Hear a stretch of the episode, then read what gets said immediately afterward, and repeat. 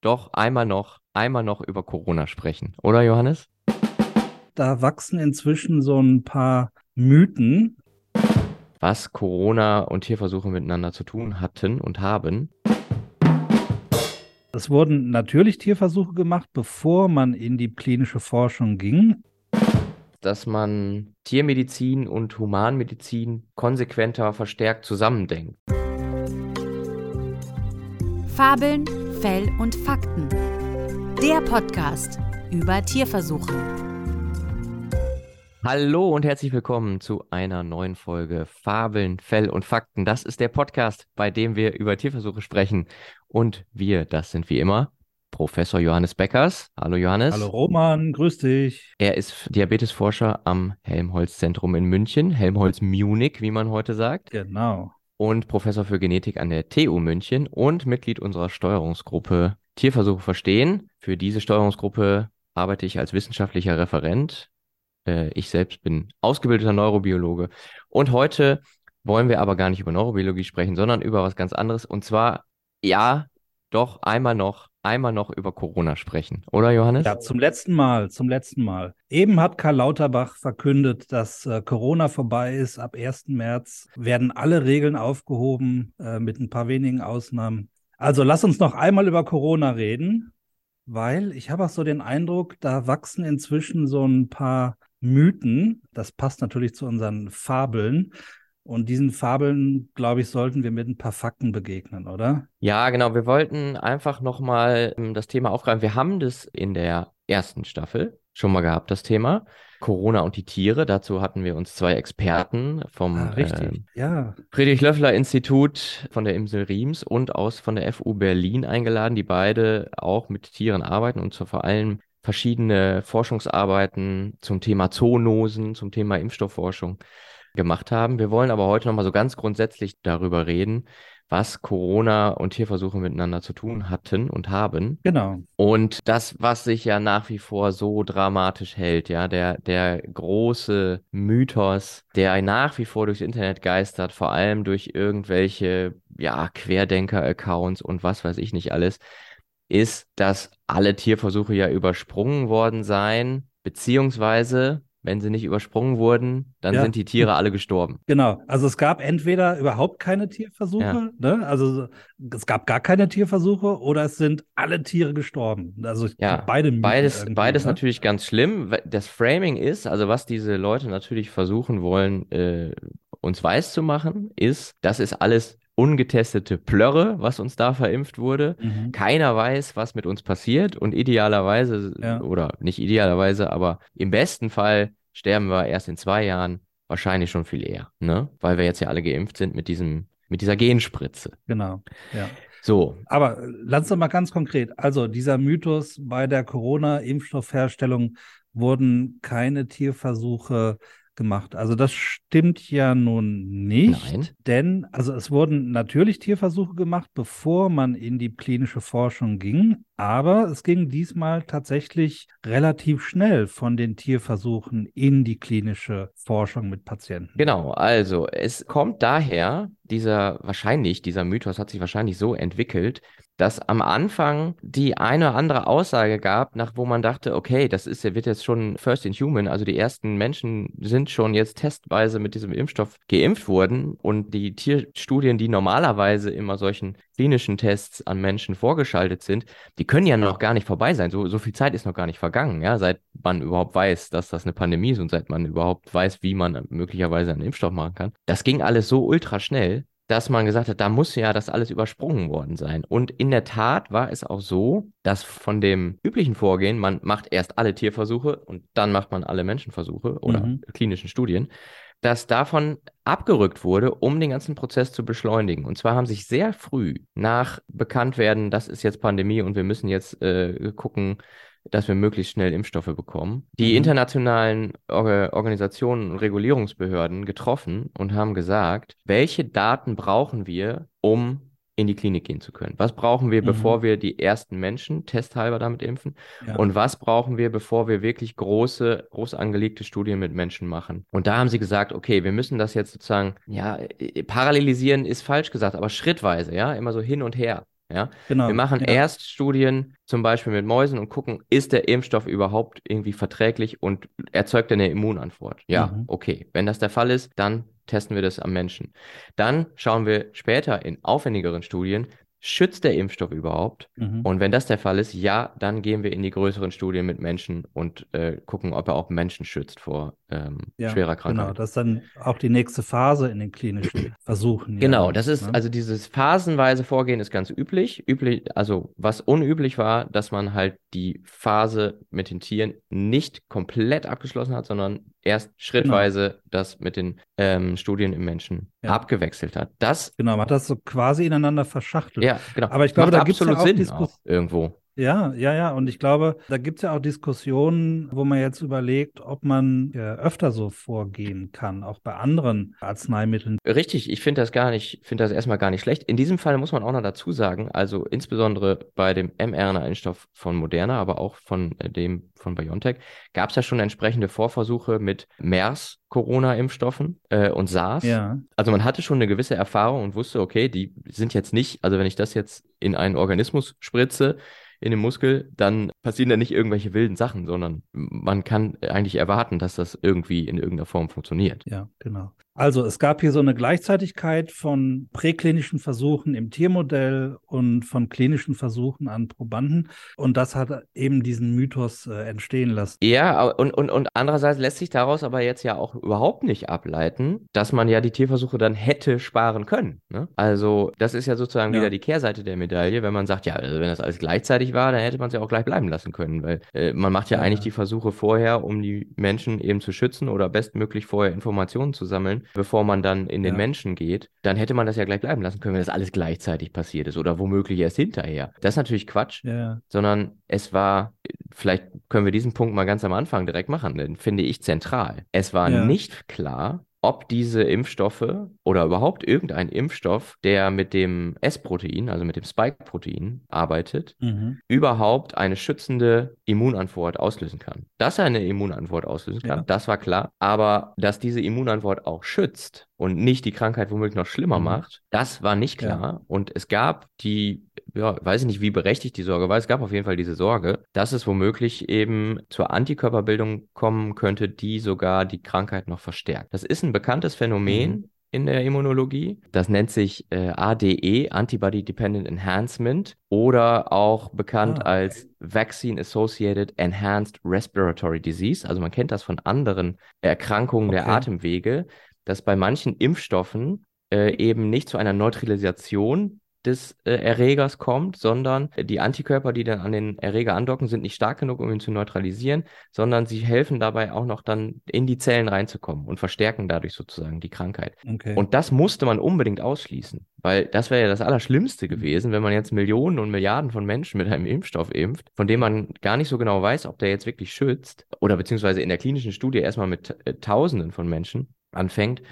Äh, äh selbst das wäre ja natürlich ein Riesenproblem gewesen. Und das finde ich ist der ganz zentrale Punkt, warum es auch diese Studien vorher bedurfte, nämlich diese sogenannten Challenge-Modelle. Das heißt, es wurde ein Tier mit hm. diesem experimentellen Impfstoff geimpft, dann wurde das Tier mit dem Virus konfrontiert, also infiziert, bewusst mhm. über die Nase zum Beispiel, ja. mit einer definierten Dosis und dann wurde geguckt, zeigen die dadurch weniger Symptome, als wenn die nicht geimpft sind. Ja? Und ja. dafür brauchte man natürlich auch ein Tiermodell, das überhaupt empfänglich ist für das Virus. Ja. Und das waren am, gerade am Anfang, als man das noch nicht so genau wusste, vor allem eben äh, die Rhesusaffen, weil die im Prinzip ganz ähnlich reagieren. Die werden zwar nicht schwer krank, aber die kriegen auch Lungenentzündungen und so weiter. Ne? Wir wissen ja mittlerweile. Genau, ich glaube, Hamster sind auch empfänglich. Genau, Hamster sind auch empfänglich. Habe. Das hat man auch relativ schnell rausgefunden. das haben wir auch in unserem letzten Podcast dazu äh, ausführlich genau. besprochen. Genau. Und es gab ja auch noch ein gentechnisches Modell, wo eben äh, in der Maus, wo ähm, eben genau der Rezeptor für den Virus gentechnisch eingebaut wurde. Ähm, das war auch noch ein Modell, was man halt benutzt hat. Also es gab diese Tierversuche, bevor man in den Menschen gegangen ist. Und wie gesagt, es gab so eine Verschachtelung zwischen Tierversuchen und klinischen Versuchen. Aber was natürlich auch noch dazu kommt, und das muss ich jetzt nochmal sagen, weil das habe ich schon, glaube ich, ein paar Mal erzählt hier bei Fabeln, Fell und Fakten, diese ganze Geschichte, mRNAs in einen Organismus reinzubringen, um dann ein Proteinprodukt zu haben, das dann irgendeine Funktion hat, das geht natürlich zurück auf Experimente in den 80er Jahren des letzten Jahrhunderts, wo zum Beispiel so tolle Wissenschaftlerinnen wie unsere Nobelpreisträgerin Christiane Nüsslein-Vollhardt mRNAs in Drosophila injiziert haben, um dann Funktionen von Genen zu testen. Oder Doug Melton hat ähnliches gemacht in, in Mausembryonen. Also da kommt das natürlich her. Also ohne Tierversuche wären wir also überhaupt nicht so weit gewesen, überhaupt an die Idee zu denken, mRNA als Impfstoff zu benutzen. Genau. Ich hatte gerade diesen, diesen Punkt mit der ADE angesprochen, also diese antikörperabhängige Verstärkung, Enhancement. Die wurde interessanterweise und wird auch immer noch als Referenz dafür benutzt, dass diese Impfstoffe ja total schädlich sind, denn wenn man geimpft ist und dann mit dem sogenannten Wildvirus, also mit dem echten Virus und nicht dem Impfstoff in Kontakt kommt, dass dann äh, die Krankheit ja viel schlimmer wird und was weiß ich, einen Zytokinsturm auslöst. Also mit all diesen Wörtern wurde da in der Impfgegner-Bubble sozusagen um sich geworfen, wird auch immer noch. Und äh, da, äh, äh, also wir haben ja gesagt, wahlweise wurden die Tierversuche ausgelassen oder die Tiere sind alle gestorben. Und das ist eben halt dieser Mythos, der schon ziemlich früh in der Pandemie angefangen ist und sich auch immer noch hartnäckig hält. Die Versuchstiere sind alle gestorben. Ja, schon, schon mhm. früher immer, also es hat noch nie ein mRNA-Impfstoff die Zulassung erhalten, jetzt das erste Mal und das sei ja äh, total mysteriös. Und die Versuchstiere seien ja immer alle gestorben bei allen früheren Entwicklungen. Das ist völliger Mumpitz. Ich weiß auch bis heute nicht so richtig, woher das eigentlich kommt. Also es gab mal so eine komische, verrückte irische Wissenschaftlerin, die da auf irgendeine Studie von 2012 verwiesen hat, hat aber mit Corona alles überhaupt nichts zu tun und auch nicht mit mRNA.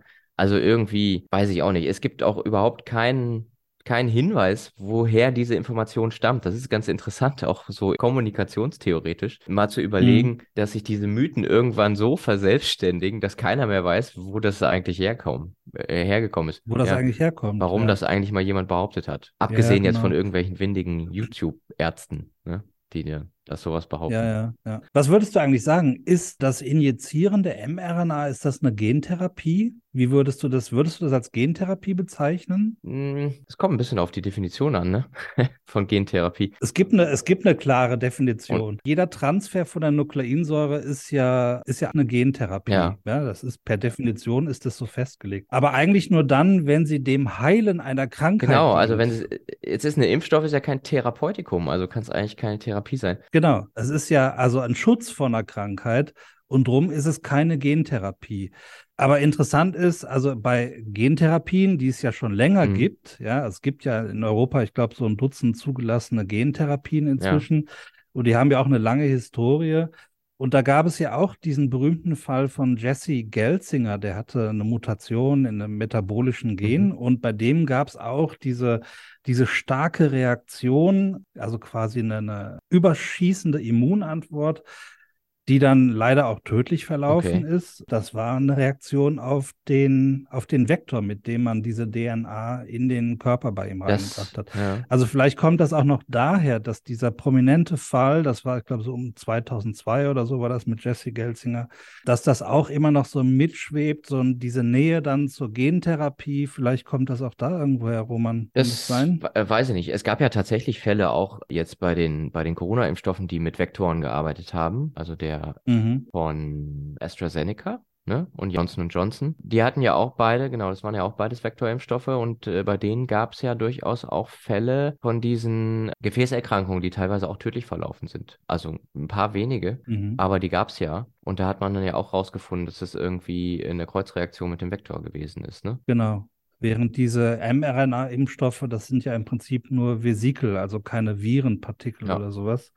Äh, das ist ja auch noch so ein, ähm, so, so ein Mythos, dass diese Vektorimpfstoffe unser Erbgut verändern. Ne? Ja, also gibt's äh, keine Hinweise drauf, ne? Auch nicht im Tier. Ja, jetzt ist es ja. natürlich, also natürlich ist das so designt, dass das nicht passieren ja. soll. Ja, also es wird, eigentlich darf das, kann das gar nicht passieren. Ja. Jetzt impfst du aber hunderte von Millionen Menschen. Und, und jeweils hunderte von Millionen Zellen, ja. Genau. Äh, und bringst diese neue DNA oder mRNA in den Organismus ein kann das dann nicht doch irgendwann mal passieren, was weiß ich, wenn gleichzeitig noch eine Infektion vorliegt, mit irgendeinem RNA-Virus, der auch noch gerade eine reverse Transkriptase mitbringt, dass dann nicht doch vielleicht mal in den Hunderten von Millionen vielleicht mal diese DNA oder die RNA revers transkribiert wird in DNA und dann doch irgendwie ins Genom geht. Ich glaube, das kann man nicht absolut ausschließen.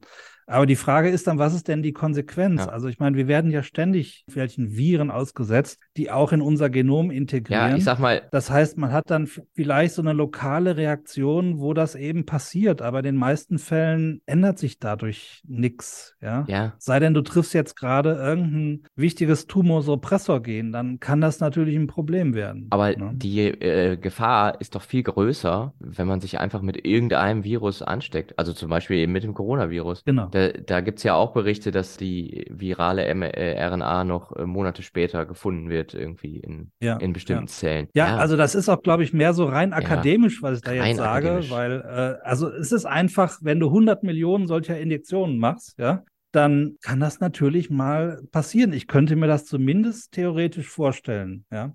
Aber ob das irgendeine Konsequenz hat, das würde ich halt sehr bezweifeln. Ja, das würde ich auch sagen. Also selbst wenn es passiert, und in der Biologie muss man ja wirklich sagen, ist ja eigentlich nichts unmöglich. Ne? Also alles, was vorwärts geht, kann ja, auch wieder rückwärts eben. gehen. Aber genau. die, die zellulären Prozesse sind halt eben so ausgelegt, dass es, selbst wenn es passieren würde, im seltensten Ausnahmefall, dass es dann entweder die Zelle sofort umhaut und die dann abgebaut wird oder ja, oder dass es gar keine Auswirkungen hat was würde denn schlimmstenfalls passieren? Dass die DNA wird abgelesen und es wird immer wieder mRNA hergestellt und es wird eben dieses Spike-Protein produziert, ja? Dann wird das erkannt vom Immunsystem ja, und die Zelle wird getötet. Also das ist doch, also eigentlich ja. sogar, wenn dann eher ein gewünschter Effekt. Ja, ja. Ja, und normalerweise wird fremde DNA in äh, unserem eigenen Genom ja auch irgendwann gesilenced, also abgeschaltet. Epigenetisch. Ja? Gut, aber ich glaube, das ist auch eher eine akademische Überlegung. Und dann gibt es noch diesen Mythos, dass die Impfstoffe die Plazenta angreifen könnten und zur Unfruchtbarkeit führen. Ich glaube, da können wir ganz klar sagen, da gibt es genug Untersuchungen drüber, sowohl im Tiermodell als auch bei genug Schwangeren, die tatsächlich äh, die Impfung gekriegt haben, dass man wirklich genau weiß, dass das tatsächlich nicht der Fall ja. ist. Also das kann man einfach nur nachlesen. Das ist publiziert. Also da gibt es wirklich genug Daten darüber. Ja, richtig. Wir hatten auch noch ähm, diesen einen Mythos, dass Haustiere Corona kriegen können und dann womöglich das weitergeben können. Da würde ich einfach sagen, verweisen wir auf die Folge, die wir mit den Experten äh, geführt haben. Denn tatsächlich können sich Tiere, manche Tiere, mit Corona anstecken. Das war zum Beispiel ja ein Problem in einigen Zoos, wo sich Menschenaffen angesteckt haben oder äh, mhm. Großkatzen, dass die das dann großartig weitergegeben hätten. Das war ja bislang, glaube ich, nicht äh, irgendwie nachgewiesen, ne?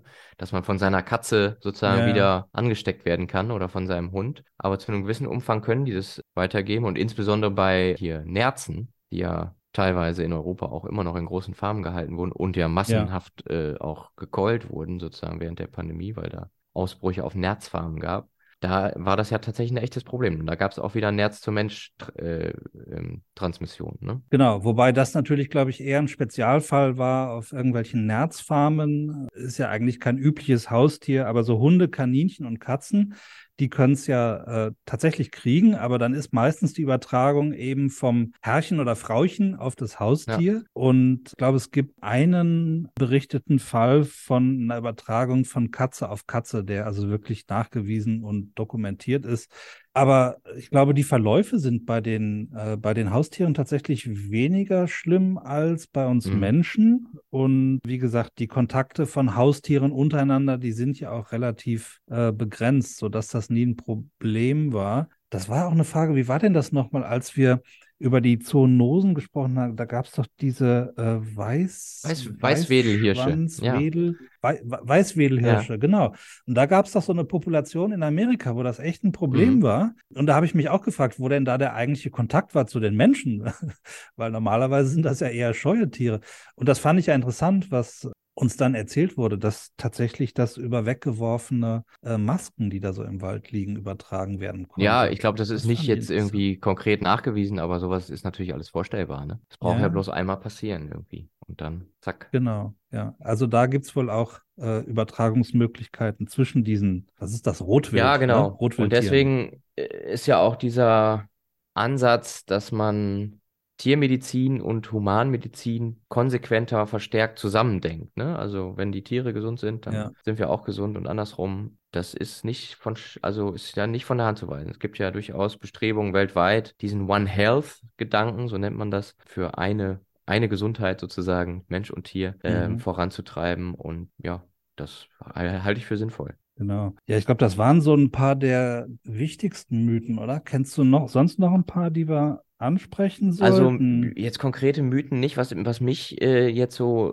in den letzteren Monaten der Pandemie so ein bisschen umgetrieben hat, ist, dass auch aus Teilen der Wissenschaft diese, ähm, dieses, ja, ich will es mal nicht Mythos nennen, aber Narrativ vorangetragen wird, dass die Corona-Pandemie ja gezeigt hätte, dass Tierversuche gar nicht so wichtig sind. Okay. Also da gibt es durchaus so ein paar äh? Referenzen und so ein paar ja, Opinion Paper, die halt irgendwie sagen, ja, das wäre ja jetzt ne, diese Beschleunigung und dieses, ja, wie haben wir es vorhin genannt, dieses schrittweise Vorgehen, das würde ja jetzt irgendwie alles so ein bisschen zeigen, dass Tierversuche eigentlich immer nur lang sind und irgendwie Zeit verschwenden und man könnte das doch alles viel schneller haben und so weiter. Das, da hat sich auch, glaube ich, dieser Mythos so ein bisschen reingemischt, äh, dass das ja alles übersprungen worden sei und dass deswegen alles gar nicht oder gleichzeitig passiert ist und deswegen alles gar nicht so wichtig wäre. Und ich finde, da muss man relativ klar sagen, okay, also zumindest mal zurückfragen, was meint ihr denn jetzt, was genau ist da übersprungen worden und was genau hat das jetzt verändert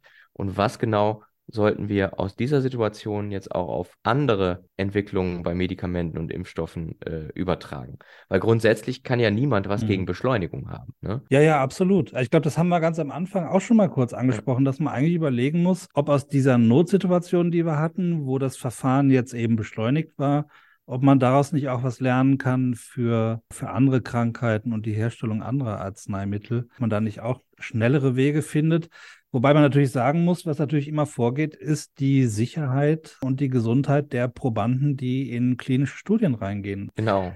Das muss dann nur einmal schief gehen und schon sagt man wieder, man braucht wieder mehr Kontrollen und mehr Ja, Vorsicht. richtig, richtig, Also, richtig. ähm, Also das, die Balance ist da, glaube Genau. ich, sehr, sehr schwierig. Ich glaube, man muss einfach fair sein und sagen, was ist passiert, ja, was gab es alles für Studien vorher, was wusste man auch vorher schon zu, zu dieser Art von Impfstoffen jetzt speziell, dass man zum Mhm. Beispiel direkt gesagt hat, okay, wir fokussieren alle unsere Energien auf das Spike-Protein, ja. Man hätte auch andere, also so ein Virus hat ja noch mehr Proteine, Ja. die, für die, gegen die man hätte Impfstoffe äh, generieren können.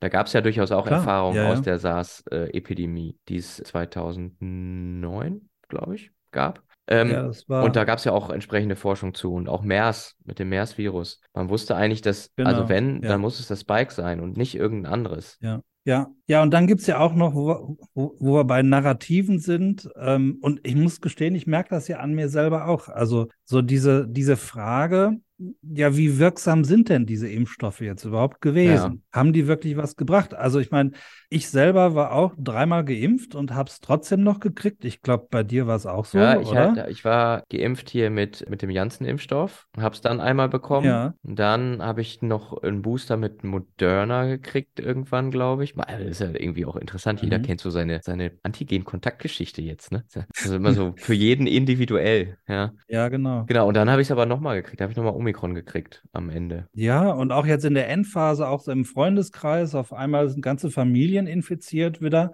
äh, wo ich auch denke, ja, aber das sind doch alles geimpfte Personen. Hat das, hat das denn so gar nichts gebracht? Und irgendwie habe ich mir gestern dann nochmal so die Zeit genommen, so ein paar Stunden, und habe gesagt, so, jetzt willst du es mal wirklich wissen. Es muss doch, irgendwo muss es doch Daten geben, wo das wirklich genau drinsteht, ja? Also nicht Narrative und so, ich habe das Gefühl, Mhm. das, oder guck mal, der war doch geimpft und hat es trotzdem gekriegt. Das bringt doch alles nichts. Ich wollte jetzt wirklich wissenschaftliche Daten finden. Gibt's doch bestimmt. Und habe also drei Papers habe ich dann gefunden, ne, wo, wo ich mir irgendwie so Daten rausholen konnte. Und ähm, so- soll ich da mal kurz was drüber erzählen oder meinst du, es wird zu langweilig für unsere Nein, bitte, äh, kannst du das ja kurz zusammenfassen. Also, ich meine, es gab ja schon die kli- klinischen Zulassungsstudien, da, also ich kann mich da noch dran erinnern, an die Kurven, die damals da gezeigt wurden. Die waren ja, Ja. sehr eindrücklich. Ich meine, das ist natürlich, klinische Studie ist immer nochmal anders als Real World. Äh, deswegen bin ich gespannt, ob es da Genau. jetzt sozusagen in der Retroperspektive oder Retrospektive nochmal entsprechende Daten gibt. Also, Genau. Also es ging mir wirklich um Real-World-Data, ja. Also ich wollte wirklich wissen, was hat's denn jetzt gebracht, dieser Impfstoff? So, und da gibt's halt ein paar Studien, die drei, die ich dann gefunden habe, die sind alle so erschienen im Februar, März 2022. Also ist jetzt auch schon wieder ein Jahr her. Und die haben halt unter anderem beobachtet, bei Patienten, die ins Krankenhaus kommen mhm. und Corona-positiv ja. sind. Ja, also die haben sich angeschaut und haben dann geschaut, wie viele von denen sind äh, ungeimpft und wie viele sind geimpft. Mhm. Und eine Kontrollgruppe, also auch Patienten, die ins Krankenhaus kommen, aber mit Corona gar nichts zu tun haben. Und da gibt es natürlich auch diese Verteilung. Ungeimpft ja. und geimpft. Ne? Und das war über einen Zeitraum, wo es die Alpha-Variante gab. Das war so im März bis Juli 2021. Dann haben sie eine Periode gewählt, wo die Delta-Variante vorgeherrscht hat. Das ist Juli, Dezember 2021 mhm. und dann Dezember, Januar 2022. Das ist dann schon ja. Omikron. So, und die drei haben sie verglichen und es geht jetzt nur um diese mRNA-Impfstoffe. Okay. Ja. So, und dann haben die in dieser Gruppe, haben die hier jetzt insgesamt 1072 Probanden, die mit Alpha-Infektion mhm. ins Krankenhaus kamen. Und von denen, ich runde jetzt immer auf auf die ganzen Prozentzahlen, ja. waren 89 Prozent ungeimpft. Aha. 11 Prozent hatten zwei Impfungen. Ja. Okay. Und es gab keine, die äh, zwei Impfungen gekriegt haben, die mehr als 150 Tage her sind, also fünf Monate, oder drei Dosen schon mhm. gekriegt mhm. haben. Okay. Also wird man jetzt denken, für Alpha, wenn du drei Dosen gekriegt hast oder zwei Dosen vor mehr als fünf Monaten, dann war es immer ja. null bei der Alpha-Infektion, ja. Das klingt ja schon mal sehr also, gut. Also ja. da hat der Impfstoff anscheinend recht gut gewirkt, aber man muss natürlich aufpassen, man muss immer gucken, wie viele waren denn gesund und geimpft? Ja. Also wenn es null Personen gab, die drei Dosen Impfstoff gekriegt haben, dann kriegst du natürlich auch null Personen, die krank waren. Die, ja. Äh, ja. ja, also logisch. Also muss man das immer mit betrachten. Und die Zahlen werden ja auch mitgeliefert. Also wir hatten bei den zwei Dosen Impfstoff über 150 Tage und drei Dosen ähm, hatten wir jeweils null bei den Probanden mit Alpha-Infektion und diese Gruppe, zwei Dosen und drei Dosen, das machten jeweils 23 oder ja aufgerundet 24 Prozent auf. Das waren die mit zwei Dosen und acht Prozent von den Leuten, die keine Infektion hatten, hatten drei Dosen schon bekommen. Wird jetzt zu kompliziert. Sag uns, was rausgekommen ist. Ja, das ist aber leider das Ding. Es ist einfach, wenn du dir die Zahlen genau anguckst, ist es tatsächlich okay. kompliziert. Ich wollte nur noch sagen, also man sieht klar, der Impfstoff hat eine Wirkung bei ja. Alpha, ja. Dann sieht man Und zwar auch, in Bezug auf Krankenhausaufenthalt, ja? Ja, also es geht jetzt, die haben sich nur in dem Fall die Probanden angeschaut, die äh, mit Covid ins Krankenhaus ja. kamen. Ja, es war ja sowieso relativ und haben dann früh eigentlich klar, dass man gesagt hat, also eine sterile Immunität erzeugt der Impfstoff nicht, dass man das Virus gar nicht erst bekommt, ne? sondern äh, genau. es schützt vor schweren Verläufen. Und das war ja das Wichtige auch eigentlich. Ne? Ja, das ist aber nochmal eine andere Fragestellung. Also es ist tatsächlich so, wenn man es wirklich genau wissen wird, will, umso komplizierter okay. wird es dann auch. Also es gibt auch hier Untersuchungen, äh, habe ich mir angeschaut, wo dann genau unterschieden wird, wie werden die behandelt. Kriegen die einfach, also kriegen die keinen Sauerstoff dazu, Kriegen die Sauerstoff dazu? Ist das intensiv mit Sauerstoff? Wird da künstlich beatmet? Ja, also diese ganzen Abstufungen sind auch da, kann man sich auch mhm. angucken. Aber was man hier sieht, also jetzt im Verlauf von Alpha zu Delta zu Omikron, ist tatsächlich, dass der Schutz durch die mRNA-Impfung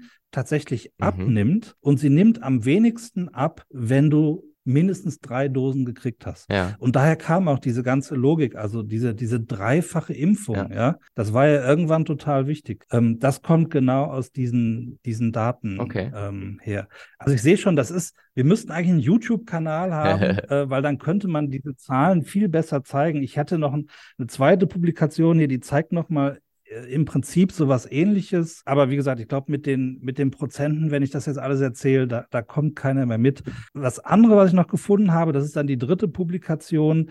Die schauen sich die sogenannten Odds-Ratios mhm. an. Also die Odds-Ratios machen eine, zeigen, ob zwei Ereignisse äh, miteinander verbunden sind mhm. oder nicht. Ja, äh, auf Deutsch ist das das Chancenverhältnis oder Quotenverhältnis. Ja. Und das wurde hier angeschaut für Infektionen mit Delta und für Omikron nach zwei mhm. Impfungen, ja, nach zwei Vakzinierungen. Und da sieht man, dass klar für die Delta-Variante es eine eindeutigen Zusammenhang zwischen den beiden Events. Vakzinierung, also auch zwei Impfungen sind da wirksam zum Schutz gegen eine Infektion mit der Delta-Variante. Bei Omikron nach etwa sechs, sieben, acht Monaten ja. geht dieser Zusammenhang zwischen Impfung und Omikron-Infektion komplett verloren. Da gibt es tatsächlich keinen Zusammenhang mehr, ob du eine Impfung hattest oder Infektion nicht. oder, oder wieder, auch wieder äh, Krankenhausaufenthalt oder schwere Erkrankungen, oder? Da geht es jetzt um symptomatische SARS-CoV-2-Infektion. Okay, okay, ja. Symptomatische SARS-CoV-2-Infektion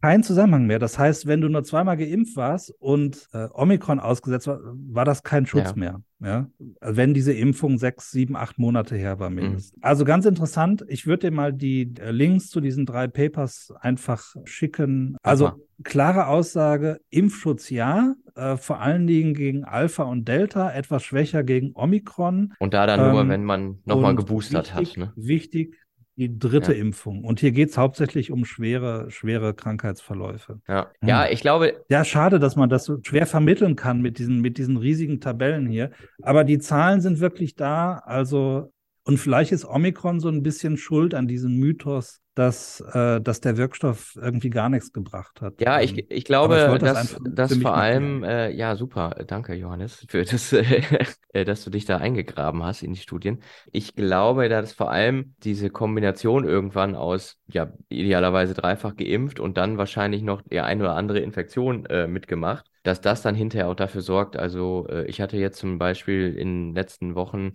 immer mal wieder wo sich hinterher herausgestellt hat, äh, sehr engen Kontakt irgendwie mit, mit Corona-Infizierten und habe es aber dann nie wieder bekommen. Also ich glaube, irgendwann ist auch äh, durch die Kombination Impfen und tatsächlich echte Infektion, die dann aber ja nicht so stark und so äh, heftig reinhaut, dann auch genau. irgendwie ein Immunschutz, der sich dann äh, immer weiter ausbildet und immer besser wird. Ja, ja, genau. So, ich hoffe, das war das letzte Mal, dass wir über SARS-CoV-2 sowieso und über Corona. ja, im Grunde sind es ja irgendwie alle leid, ne? Obwohl, ähm, ja, ja, so richtig weg ist es natürlich nicht. Es bleibt ja bei uns und hat jetzt vielleicht, äh, sind wir jetzt am Eintritt in die sogenannte Endemie, also dass wir jetzt einfach genau. das Virus äh, zirkulieren haben, so wie andere Viren auch, wie die Grippe mhm. etwa. Am Anfang war es ja äh, sehr, erst sehr beliebt, das mit Grippe zu vergleichen, dann war es sehr verpönt, weil es eben nicht das gleiche war wie Grippe, weil es auf eine völlig naive Bevölkerung getroffen ist. Jetzt kommt der Vergleich zur Grippe wieder und ja. ich glaube, die äh, akute Grippewelle, die auch jetzt noch teilweise läuft, äh, die hat einigen auch nochmal gezeigt, so, oh, Grippe ist auch nicht mit zu spaßen, ne? Mm, ja. Also, ja, ist, von daher ist der vielleicht, Vergleich vielleicht doch dann gar nicht so schlecht. Ja. Schauen wir mal. Ich würde sagen, wir machen den Deckel jetzt mal drauf, oder? Ich glaube, wir haben lange ja, äh, gequatscht für heute, Mach oder? Den Deckel drauf. Deckel drauf. So. Deckel drauf auf die Pandemie.